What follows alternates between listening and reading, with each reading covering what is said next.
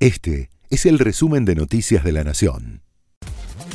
Estas son las noticias de la Nación de la tarde del miércoles 5 de julio de 2023. Sergio Massa y Agustín Rossi, integrantes de la fórmula presidencial de Unión por la Patria, recibieron el apoyo de 13 gobernadores oficialistas y confirmaron la designación de Guado de Pedro como jefe de campaña. Guado para los gobernadores es importante, conoce lo que pasa en cada provincia, remarcó uno de los gobernadores.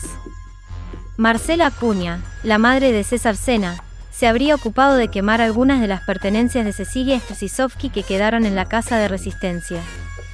Así lo declaró Fabiana González, la secretaria de la familia Sena, que dijo que Acuña le aclaró que había quemado una campera, que había querido hacerlo con la de Cecilia pero terminó quemando la de Rita Romero, directora de la secundaria del barrio merenciano.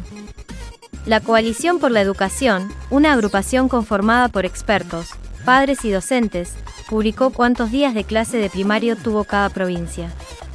San Luis es la única en donde se cumplieron los 82 días estipulados, la que menos clases tuvo es Santa Cruz, con 27 días en lo que va del año. Benfica anunció que Ángel Di María jugará en el equipo portugués.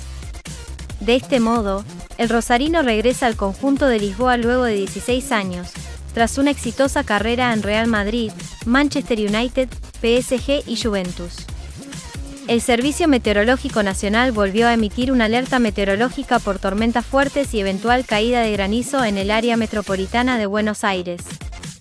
Las condiciones desmejorarán hacia la noche y el mal tiempo se extendería hasta mañana al mediodía. Este fue el resumen de Noticias de la Nación.